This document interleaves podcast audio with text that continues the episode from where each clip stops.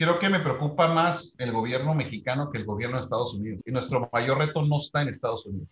Nuestro mayor reto somos nosotros mismos. Industrificados es traído a ti por Industrify, la plataforma para maquiladoras y proveedores industriales. Bienvenidos a Industrificados. Hoy tenemos como invitado a Carlos Jaramillo. Él es presidente de EDC Data Tijuana. Carlos, bienvenido. Gracias, eh, muchas gracias por la invitación. ¿Por qué nos platicas un poco, antes de, entrar al tema de, de, EDC, por qué nos platicas un poquito de, de tu historia? ¿Cómo es que Carlos llega, llega hasta aquí. Gracias. Eh, bueno, yo soy Carlos Jaramillo, originario de Tijuana. Eh, mis padres migraron a Tijuana de, chicos, se conocen en Tijuana y, y, yo ya, yo nazco en Tijuana. Eh, ¿Y por qué empiezo ahí? Porque mucho de, la razón de ser o de estar en desarrollo económico tiene que ver con este cariño y el creer en nuestra región.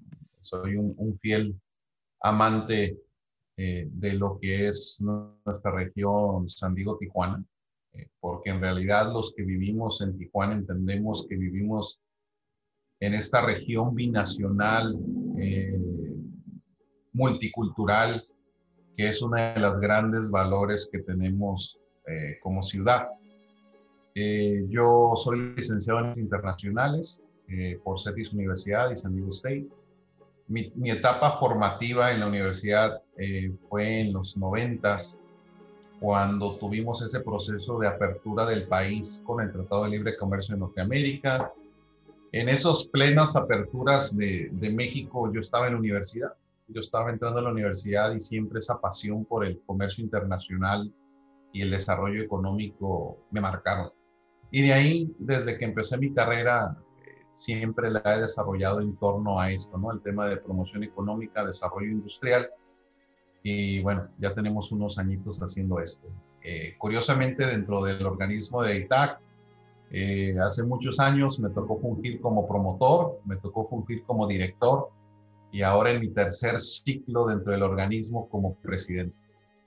Eh, en mi en iniciativa privada yo participo como como inversionista en desarrollos inmobiliarios. Principalmente hoy estamos desarrollando un par de parques industriales en Tijuana y obviamente también ligados al tema de, de, inversión industrial. Entonces, eso es lo que hago. Eh, ahora, a partir de enero de 2021, tomé la, la presidencia de, del, como presidente del Consejo de Desarrollo Económico.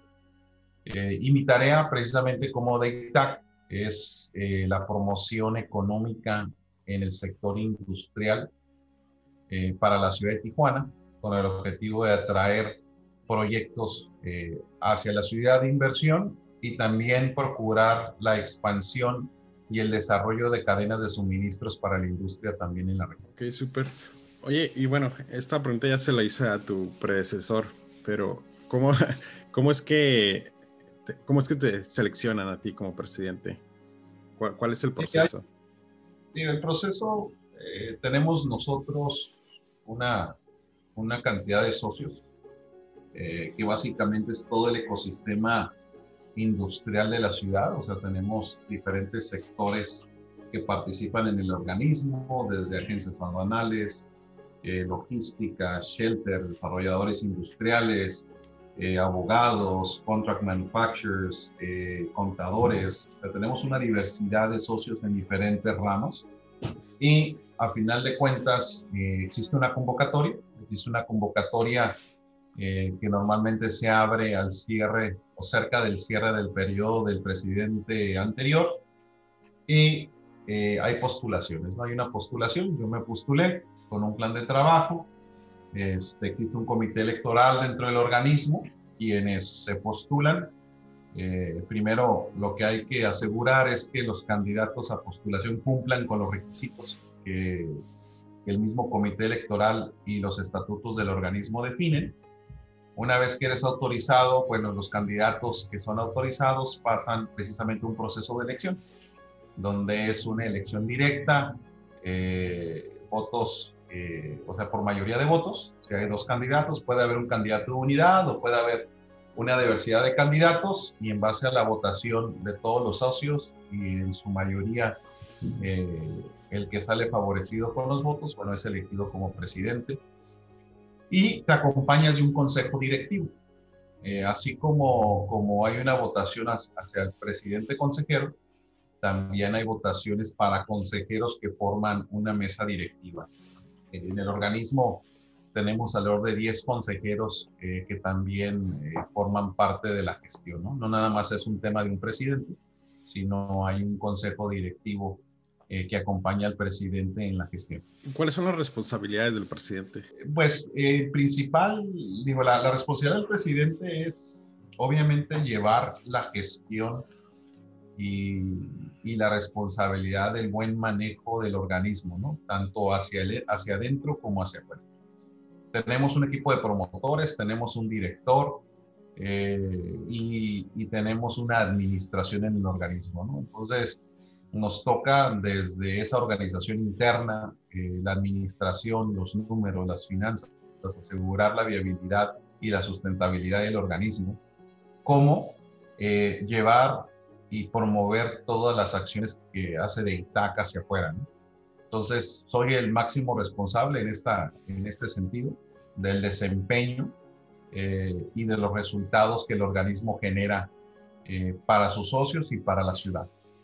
Eh, obviamente tenemos una mesa directiva y unos consejeros que te sirven precisamente de consejeros, donde yo me reporto a ellos. Como presidente, eh, yo me reporto como una parte ejecutiva a mis consejeros, donde definimos las actividades y recibo el aval de ellos en cuanto al plan de trabajo, en cuanto a las acciones que hay que hacer y obviamente en recibir sus opiniones para el buen camino del organismo. Suena como mucho trabajo porque alguien, porque alguien quisiera ser presidente. La verdad es que sí lo es. Este, hay que tener bien claro que, que es una inversión de tiempo y de esfuerzo. Obviamente, ¿qué recibes? Recibes, recibes eh, el gusto es servir, es, es, parte, o participar en organismos empresariales y sobre todo en el tema de promoción, sabes que a final de cuentas estás aportando algo a tu ciudad, a tu región, a tu economía. Es satisfactorio decir que se generaron empleos gracias a tu apoyo, a tu gestión.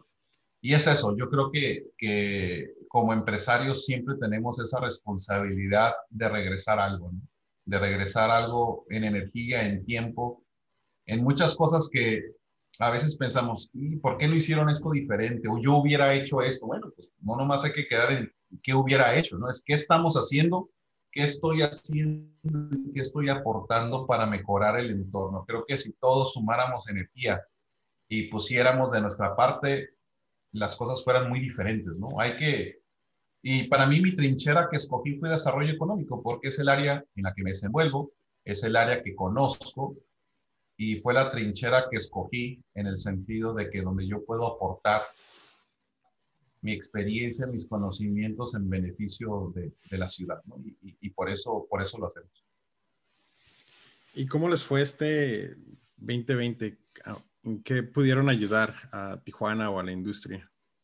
Eh, fue un año eh, retador, ¿no? Un, un año retador, ya que pues tuvimos el tema de COVID y eso cambió muchos, eh, muchos panoramas, el entorno cambió totalmente. Creo que podemos tener toda una plática relacionada al efecto COVID en las, en las cadenas de suministro, ¿no? Porque hubo, incluso no podemos hablar de que todo fue negativo, o sea, incluso todavía estamos en él, o sea, todavía no podemos hablar del periodo post-COVID. Estamos en el mero epicentro y apenas estamos, estamos todavía, todavía no sabemos, ¿no? Todavía, todos tenemos pronósticos, todos tenemos proyecciones, todos estamos a expectativas. ¿Tú consideras que ahorita están a, la ofensiva o a la defensiva? ¿En qué sentido? En, el apoyo a la, industria. O sea, ¿están, ¿están tratando de ayudar a que sobrevivan o están empujando o jalando a, a más inversión para la ciudad? Ya, eh, mira, curiosamente, creo que el periodo de la defensiva eh, incluso se concluyó el año pasado, después de, agosto. Eh, creo que la industria obviamente tuvo, tuvo un impacto fuerte al inicio de la pandemia, cuando hubo los cierres, cuando hubo los cierres temporales, cuando se generó toda esa estructura de qué es una empresa esencial y cuál no, qué proceso debe prosperar, cuál debe cerrar. Esta etapa fue muy crítica, ¿no? Fue muy crítica porque hay que entender que cuando una operación cierra, eh, en el momento que deja de producir, empieza a perder dinero. O sea, son cantidades estratosféricas las que se pierden.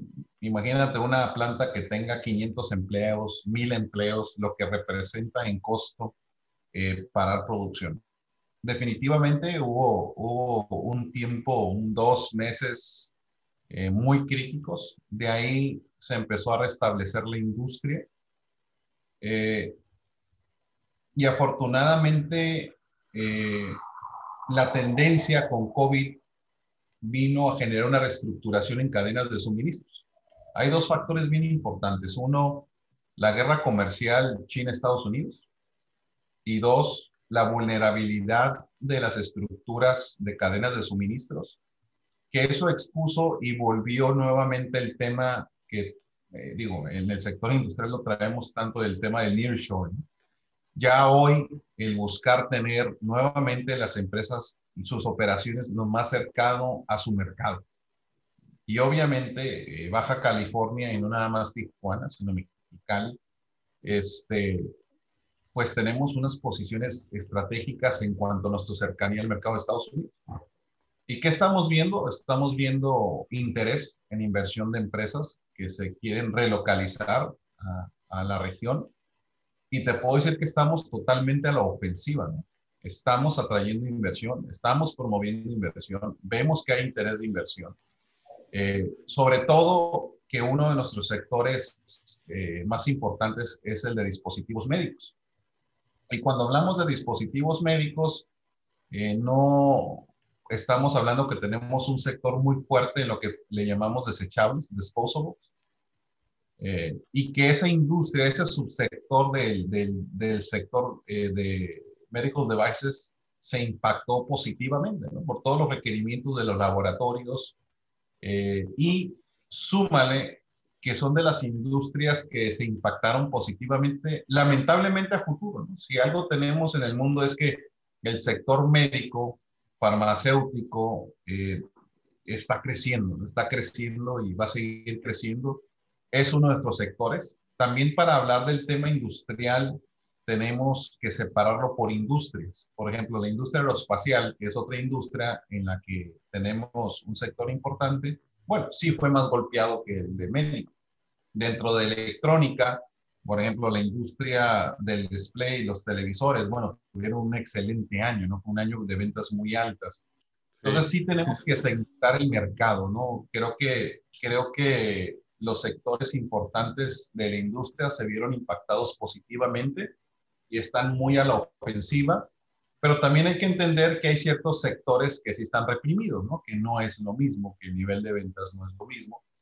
Entonces, este, pero si, si, si sumamos tendencias y generalidades, estamos mucho más a la ofensiva que a la defensiva. Y ahorita, ¿cuál es como el, plan estratégico que, que tiene DATAC? Eh, en nuestro tema de promoción, obviamente eh, hay un tema, el, el, primer eje, el primer eje de promoción dirigida que así le estamos llamando, eh, tiene que ver con, uno, el enfoque regional de California. California es nuestro socio más importante. Eh, tenemos una diversidad de empresas que están eh, en California y es quien nos nutre en la mayoría de las inversiones.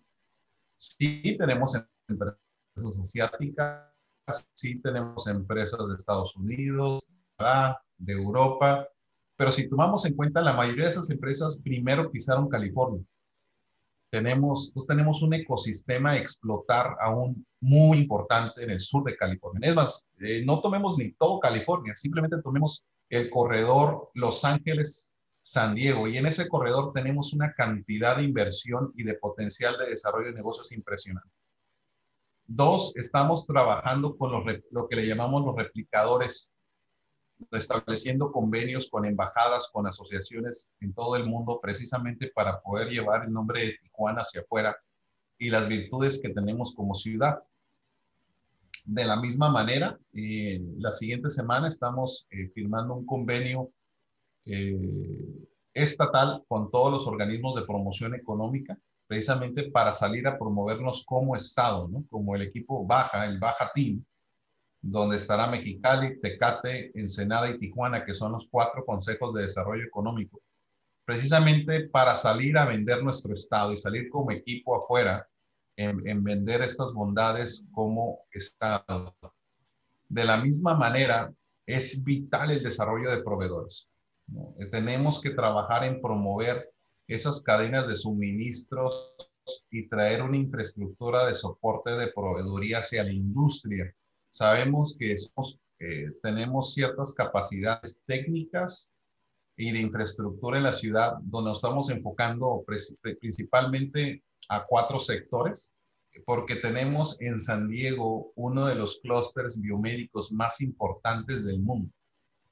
Y estamos, estamos buscando desarrollar esta propuesta de valor en términos de qué ofrecemos como región para la industria biomédica, qué es lo que sigue. Lo que sigue en la industria es que veremos operaciones de índole biomédico en la región, estamos preparando para recibir ese tipo de operaciones. Más que una herramienta, lo, lo, que nosotros estamos haciendo es primero un mapeo, ¿no? Tenemos que mapear las capacidades que tenemos como región. Para poder entender el supply chain, acuérdate, son, son diferentes temas, ¿no? Es un downstream y un upstream.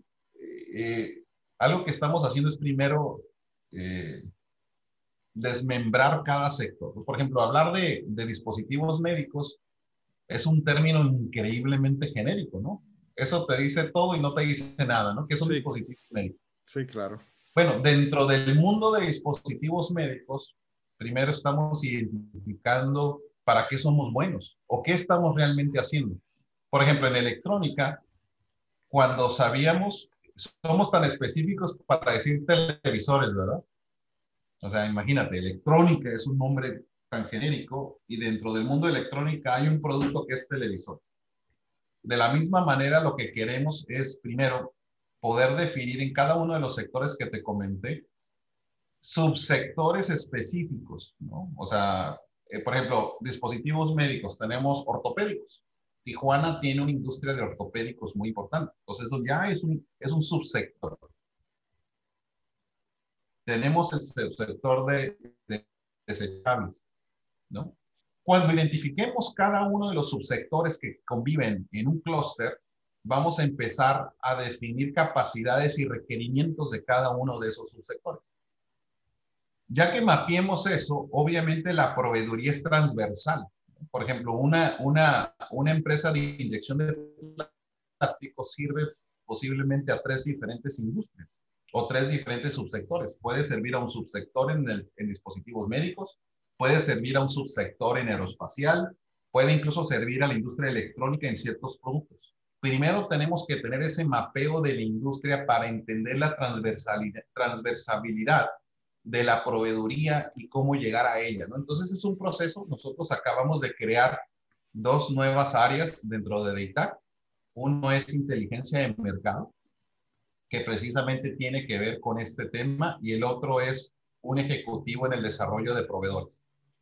Ya establecimos agendas conjuntas, eh, precisamente hoy tenemos reunión con Index, precisamente para, para establecer convenios de trabajo en el tema de desarrollo de proveedores. Ya lo estamos haciendo con la Secretaría de Desarrollo Económico de Tijuana y ya lo estamos haciendo con la Secretaría de, de Desarrollo Económico del Gobierno del Estado precisamente con este gran tema de proveedores, porque es el gran tema, ¿no? Yo creo que eh, todos los que hablamos de desarrollo económico, durante los últimos 40 años hemos hablado de desarrollo de proveedores. Pero no podemos hablar de desarrollo de proveedores si no entendemos realmente qué tenemos y qué necesitamos como industria. Y otra vez, eh, seguimos hablando de, de, temas tan genéricos como Medical Devices, pero no nos hemos dado la tarea para empezar ni de entender realmente qué significa Medical Devices para Tijuana. Sí. Y hay que hacerlo. Y es una tarea que estamos haciendo de inteligencia de mercado, que lo, nuestro objetivo es que en la próxima reunión que tengamos, yo ya, no te, yo ya no esté hablando contigo de medical devices, yo voy a estar hablando contigo de ortopédicos, voy a estar hablando contigo de desechables, voy a estar hablando de, por ejemplo, sector automotriz. No es como que, a excepción de Toyota, no estamos haciendo más vehículos. O sea, ¿qué estamos haciendo dentro del sector automotriz? Hay que entender la industria para poder llegar a la base de proveeduría. Ese es el trabajo que se inició también con Saúl de los Santos. Fue un trabajo precisamente ahorita de eh, definir capacidades y requerimientos de la industria y poder llegar al punto de especificar y de, de, de establecer claramente de qué estamos hablando. Porque sí, hasta ahorita, una de las grandes áreas de oportunidad que yo vi en el sector industrial es precisamente esto, que nuestro, que nuestro discurso es demasiado genérico. Hablamos de industrias, pero no realmente estamos llegando al punto de definir qué es esa industria.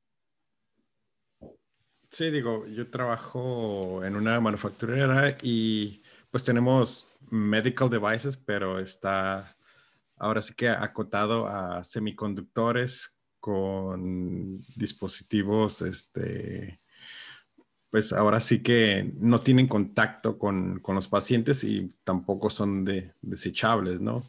Entonces los estándares son totalmente bien diferentes. Y, ¿Y qué, con, qué han encontrado ahorita? O sea, ¿para, para, qué, ¿para qué somos buenos los de Tijuana?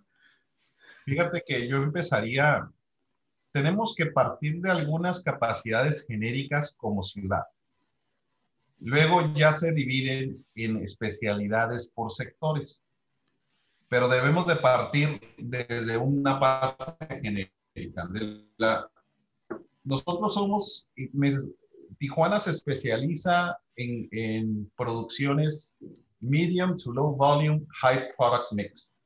Si tú eres una empresa que, que, que, tienes cambios de modelo, que produces una diversidad de modelos de un mismo producto, o el producto tiene una cierta característica de customización y tienes que ser muy sensible a los tiempos de entrega de un mercado, Tijuana seguramente es una alternativa. Nos especializamos. Tú que me comentas que estás en el área de manufactura. Tú sabes los retos de cambios de modelos y de diferentes modelos en una línea de producción. Tijuana ha hecho una maestría y nuestros ingenieros son doctores y especialistas en ese tipo de capacidades que muchas veces no las encuentras en otras partes del mundo. Eso es bien importante. Entonces, nosotros ya tenemos muy claro qué tipo de, de industria, precisamente por eso también el sector médico se ha desarrollado tanto en nuestra región, porque es una industria que es muy sensible al tiempo, es una industria que trae una cierta customización en sus modelos y eh, tiene un alto grado de especialidad. En términos genéricos, son características de la industria que llega a Tijuana.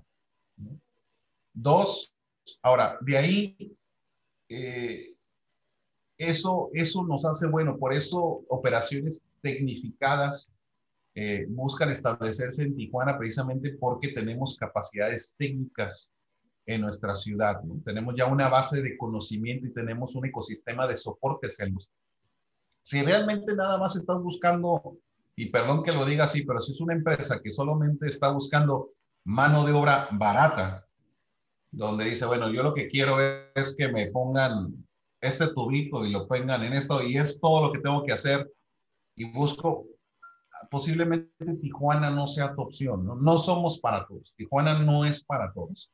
Eh, y nosotros eh, competimos por la ubicación, obviamente, pero también por la infraestructura industrial que el mismo ecosistema ha generado.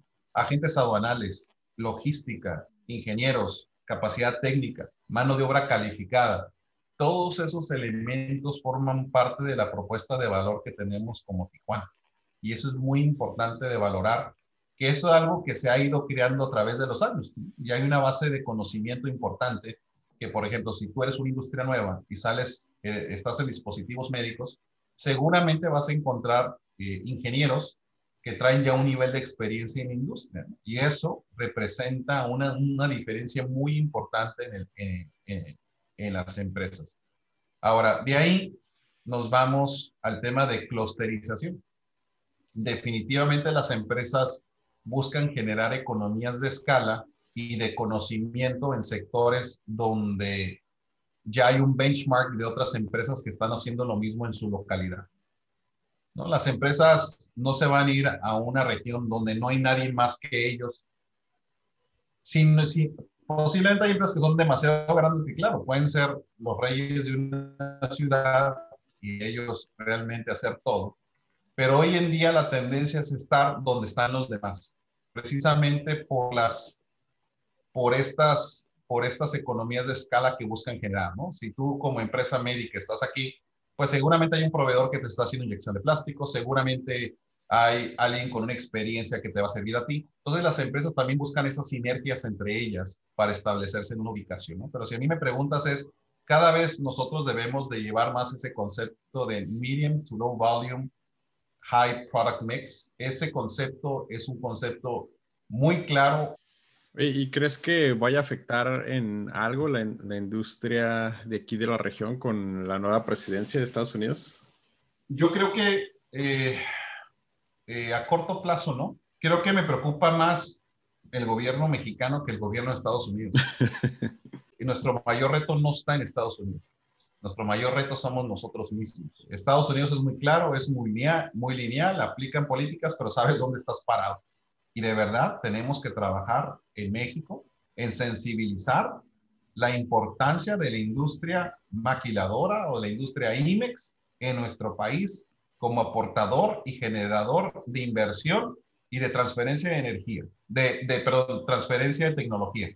Ahora, es importante también esa eterna promesa que hemos tenido con este sector toda la vida, pero no es problema de las empresas, es un problema del ecosistema mexicano, donde si no hemos sabido integrar mayor industria nacional a este sector, tiene que ver obviamente con muchos temas desde financieros, desde el apoyo al emprendedor mexicano, a integrarse a las cadenas de suministros, porque en realidad una de las políticas desde un inicio en el sector maquilador y es un modelo económico que aplicaron muchos países como Corea, China, Japón, donde ellos tuvieron la capacidad de desarrollar su propia industria en manos de industria extranjera en un inicio.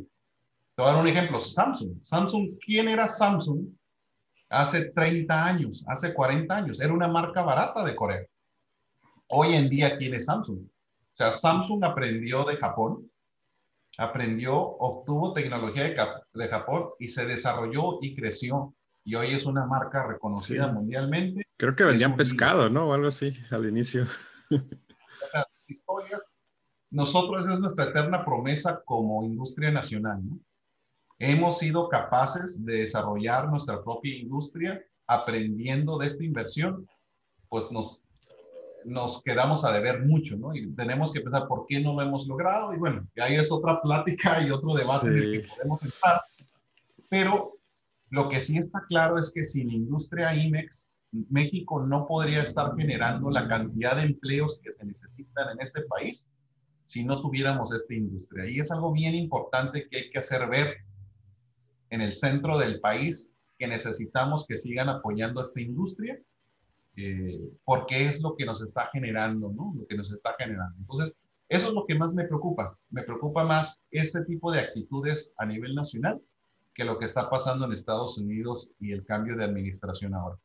Oye, ya para cerrar el tema, ¿tú crees que sea un problema de burocracia, eh, corrupción o de visión? Eh, visión. Es un tema de visión.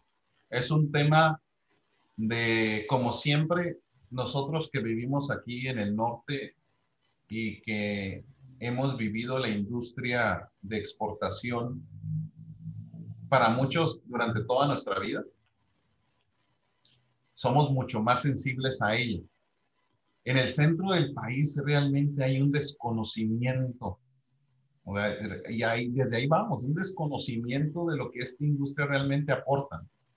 Tú te sientas con ciertas autoridades y tienen la imagen de que la industria son evasores, que no dejan nada, que realmente no están aportando al, al, al, contexto nacional ni al desarrollo del país. Y están equivocados. O sea, sí hay una gran labor de sensibilizar a las autoridades. Eh, hoy tenemos, bueno, tenemos un nuevo presidente del Index Nacional, Luis Hernández, este, Luis eh, tijuanense y que de verdad va a ayudar mucho va a ayudar mucho a este tema. Pero yo creo que es una falta de visión, ¿no? Porque yo no, yo no veo tema de corrupción, porque al final de cuentas no es como que, que tenga que ver con un tema de corrupción no autorizar programas. Eh, burocracia, eh, para desligarla, para, para arreglar la burocracia, pues primero hay que tener visión y tener sensibilidad de que tienes un problema. Y si no aceptas que tienes un problema, pues es porque no tienes la visión y no has detectado ese problema. Entonces, el primer tema es visión, esa visión de darle, ¿no? De darle la importancia y la relevancia a este sector dentro del contexto nacional. Súper. Bueno, la, la, política es un tema que yo no, que yo desconozco bastante. Así que voy a cambiar un poquito de tema. Regresando a la parte de, la promoción de, Cali Baja, ustedes manejaban un podcast que se llama Exploring Cali Baja Bio Business, este, pero veo que ahora tienen, cuentan con un periódico digital industrial. Este, ¿Cuál es como la, táctica o la estrategia detrás de, estos medios? Bueno, obviamente, igual, ¿no? Eh, COVID cambia muchas cosas. Eh, lo que nosotros como desarrollo económico y mucho del tema de la promoción económica es que, y lo estamos viendo ahorita con esta entrevista contigo, este, la digitalización, la manera de cómo exponerte lo más que puedas hacia el exterior por medios digitales. Antes muchas de las acciones de promoción que se hacían se hacían de manera presencial, o teníamos visitas, o íbamos a ver empresas, o hacíamos giras de promoción, eh, seminarios regionales de promoción en diferentes ciudades, en diferentes países. Y obviamente todo esto nos cambió. Es más, al grado que posiblemente tú y yo estuviéramos teniendo esta entrevista presencial, posiblemente nos hubiéramos visto en los tiempos y ahora estamos usando los medios digitales. De la misma manera, tuvimos que reinventar toda nuestra estructura de promoción para poder optimizar los medios digitales, ¿no? Sea, este, a través de seminarios virtuales, sea a través de nuestras redes sociales, sea a través de nuestros eh, boletines digitales, eh, presentaciones digitales, porque es la manera de ser. Hoy es, es un reto y sí es un verdadero reto en la promoción, eh, poder llegar a diferentes lugares a través solamente de medios digitales, porque la toma de decisiones de las empresas llega un momento que necesitas ese contacto físico. Si alguien va a invertir en una ciudad, pues tiene que ir a la ciudad, o sea, tiene que tener esa sensibilidad de llegar, de caminarla, de tocar, de saber de que lo que le estás hablando es cierto. Y eso es un reto en la promoción. Eh, las empresas están, las, empresas que quieren invertir sí vienen, sí viajan, pero obviamente no es la misma dinámica que la que teníamos pre-COVID. Eh, nuestro plan de promoción nosotros tenemos un plan donde durante el primer semestre de este año seguimos trabajando 99% con herramientas digitales. Eh, nosotros viajábamos mucho a expos, a, convenciones de, promoción, donde ahorita pues no, no, no las tenemos. Todo apunta y el mundo, pues el mundo apunta viendo los programas de promoción y las expos a nivel mundial, el mundo se está preparando para abrir nuevamente el segundo semestre del año. Si vemos nuestro, nuestro calendario de viajes, nuestro calendario de expos en otras partes del mundo, vemos que todo el mundo movió esto al segundo semestre, ¿no? de, de julio en adelante. como que si el mundo estuviera viendo que vamos a resolver este tema de vacunación este, durante el primer semestre del año. Y bueno, ahí todavía eh, podríamos otra vez entrar a diferentes escenarios si lo vamos a lograr o no lo vamos a lograr, si realmente vamos a estar en una posición de regresar a un cierto nivel de normalidad después de junio eh, es bien importante. Este, este, tema de la vacunación hoy es increíblemente importante, no nada más para nosotros, pero para la región, porque de aquí va a depender que abramos la frontera otra vez. Y, y obviamente para nuestros programas de promoción es importante poder cruzar o poder decirle al inversionista, ven a Tijuana, ven y visítanos, eh, ven, a, ven a conocerla. Y ahorita esa, ese proceso de logística, de tránsito de personas y de visitantes, pues se complica, ¿no? Y esperemos otra vez, el escenario ahorita es que después de junio las funciones de promoción presencial regresen. Hoy en día estamos trabajando con las herramientas digitales eh, en el mayor grado posible. ¿Y cómo pinta 2021 para Carlos Jaramillo y, y para Daytac? Pues pinta bien, digo, otra vez, ¿no? Como ciudad, y, hablo porque a final de cuentas DATAC, eh, es, es un organismo al servicio de esta ciudad. Entonces, si a Tijuana le va bien, es porque DATAC está haciendo su trabajo. Eh, nosotros eh, tenemos una proyección sólida de atracción de inversión. El año pasado cerramos eh, en, una, en una ocupación o un crecimiento neto del espacio industrial de 2.8 millones de pies cuadrados. Pero para 2020. Eh, hoy en 2021 nuestra intención es superar ese número. Sabemos que este año nuestro crecimiento de espacios industriales en la ciudad deberá superar esos 2.8 millones. Entonces vemos que va a ser un año positivo. Eh, estamos obviamente trabajando bastante. Eh, mucha energía está enfocada en estas tareas de promoción. Eh, traemos operaciones ya definidas que, que, se estarán anunciando en los siguientes tres, cuatro meses de inversiones importantes en la ciudad. sigue el programa de crecimiento de la industria. Alrededor del 70% de todas las operaciones industriales que se dan en la ciudad son expansiones de empresas que ya están aquí. Y seguimos viendo un programa de expansión de la industria ya establecido en Tijuana, que sigue dando.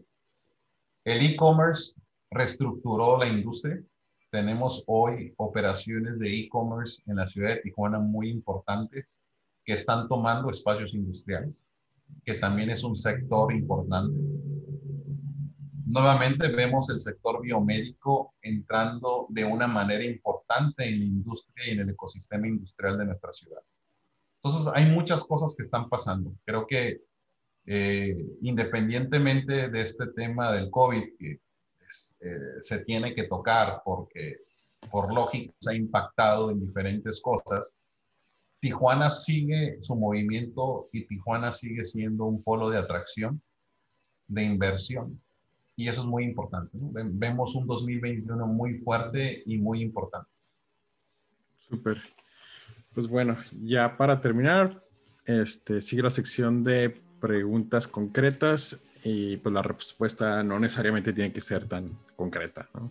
Primera pregunta y de las más importantes, eh, ¿cuál es tu comida favorita? Creo que un buen corte de carne puede ser mi comida favorita. Como un corte argentino. Sí, un corte argentino.